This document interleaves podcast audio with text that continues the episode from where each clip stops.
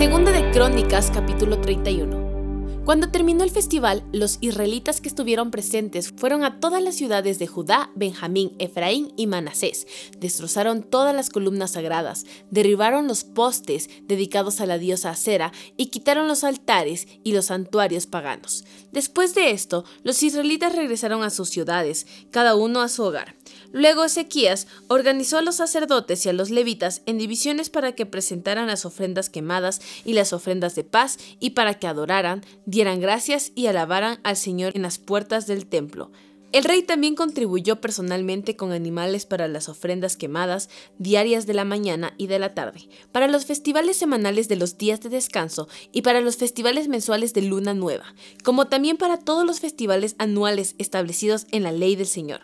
Además, exigió al pueblo de Jerusalén que llevara una parte de sus bienes a los sacerdotes y levitas, para que ellos pudieran dedicarse por completo a la ley del Señor. Cuando los israelitas escucharon estos requisitos, respondieron con generosidad Dieron la primera porción de su grano, vino nuevo, aceite de oliva, miel y de todo lo que producían sus campos. Llevaron grandes cantidades, el diezmo de todo lo que habían producido.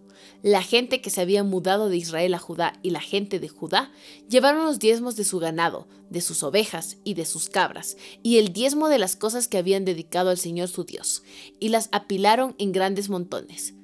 Empezaron a apilarlas a fines de la primavera y los montones siguieron creciendo hasta principios del otoño. Cuando Ezequías y sus funcionarios fueron y vieron esos enormes montones, le dieron gracias al Señor y a su pueblo Israel. ¿De dónde vino todo esto? Preguntó Ezequías a los sacerdotes y a los levitas. Y el sumo sacerdote Azarías, de la familia de Sadoc, le contestó, Desde que la gente empezó a llevar sus ofrendas al templo del Señor, hemos tenido suficiente para comer y mucho de sobra. El Señor ha bendecido a su pueblo y sobró todo esto. Ezequías ordenó que se prepararan unos depósitos en el templo del Señor, cuando estuvieron listos, la gente fielmente llevó todas las ofrendas, los diezmos y otros artículos consagrados para uso en el templo. Conanías, el levita, quedó encargado y su hermano Simeí lo ayudaba. Los supervisores bajo su mando fueron Jehiel, Asasías, Naat, Asael, Jerimot, Josabat, Eliel, Ismaquías, Maat y Benaía. El rey Ezequías y Azarías, el funcionario principal en el templo de Dios, hicieron estos nombramientos. Coré, hijo de Levita, Imna, portero de la puerta oriental, quedó encargado de distribuir las ofrendas voluntarias entregadas a Dios, los regalos y las cosas que habían sido dedicadas al Señor. Sus fieles ayudantes eran Edén, Miniamín, Jesúa, Semaías, Amarías y Secanías. Ellos distribuían los regalos entre las familias de los sacerdotes en sus ciudades según sus divisiones, repartiéndolos equitativamente entre ancianos y jóvenes por igual distribuían los regalos a todos los varones de tres años o más sin tomar en cuenta su lugar en los registros genealógicos. La distribución era para todos los que iban al templo del Señor para cumplir con sus responsabilidades diarias según sus divisiones. Distribuían los regalos a los sacerdotes que estaban anotados por sus familias en los registros genealógicos y a los levitas de 20 años o más que estaban anotados según sus funciones y sus divisiones. Las raciones de alimentos también se entregaban a las familias de todos los que estuvieran anotados en los registros genealógicos, incluidos los bebés, las esposas, los hijos y las hijas, pues todos habían sido fieles purificándose a sí mismos. En cuanto a los sacerdotes, los descendientes de Aarón, que vivían en las aldeas sin murallas alrededor de las ciudades. Algunos hombres fueron designados por nombre para que distribuyeran raciones a todos los varones entre los sacerdotes y a todos los levitas anotados en los registros genealógicos. De esta manera, el rey Ezequías manejó la distribución en todo Judá, haciendo lo agradable y bueno a los ojos del Señor su Dios.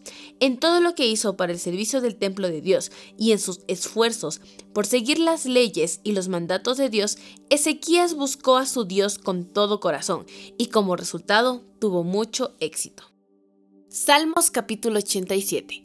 En el Monte Santo está la ciudad fundada por el Señor. Él ama la ciudad de Jerusalén más que cualquier otra de Israel. Oh, ciudad de Dios, qué cosas gloriosas se dicen de ti.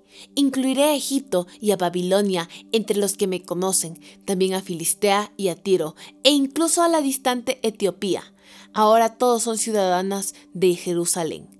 Con respecto a Jerusalén se dirá, allí todos disfrutan de los derechos de ciudadanía y el Altísimo en persona bendecirá esta ciudad. Cuando el Señor escriba en el registro de las naciones dirá, ahora todas son ciudadanas de Jerusalén. La gente tocará flautas y cantará, la fuente de mi vida brota de Jerusalén.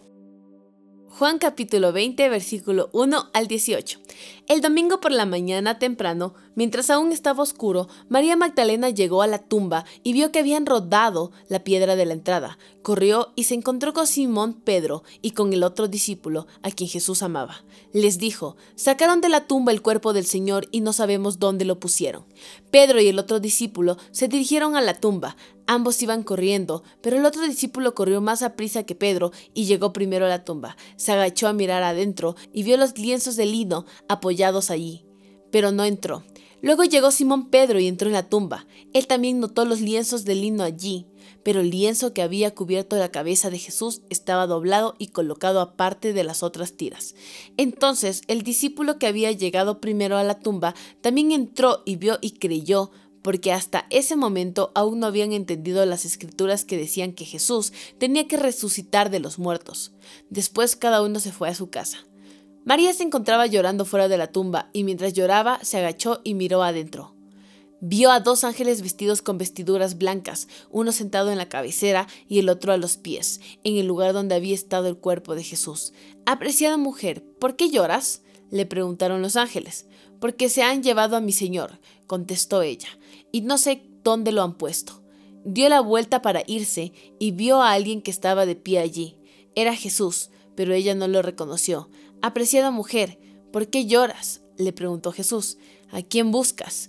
Ella pensó que era el jardinero y le dijo, Señor, si usted se lo ha llevado, dígame dónde lo puso, y yo iré a buscarlo. María, dijo Jesús. Ella giró hacia él y exclamó, Raboní, que en hebreo significa maestro.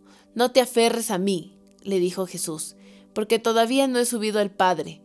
Pero ve a buscar a mis hermanos y diles, voy a subir a mi Padre y al Padre de ustedes, a mi Dios y al Dios de ustedes. María Magdalena encontró a los discípulos y les dijo, he visto al Señor, y les dio el mensaje de Jesús.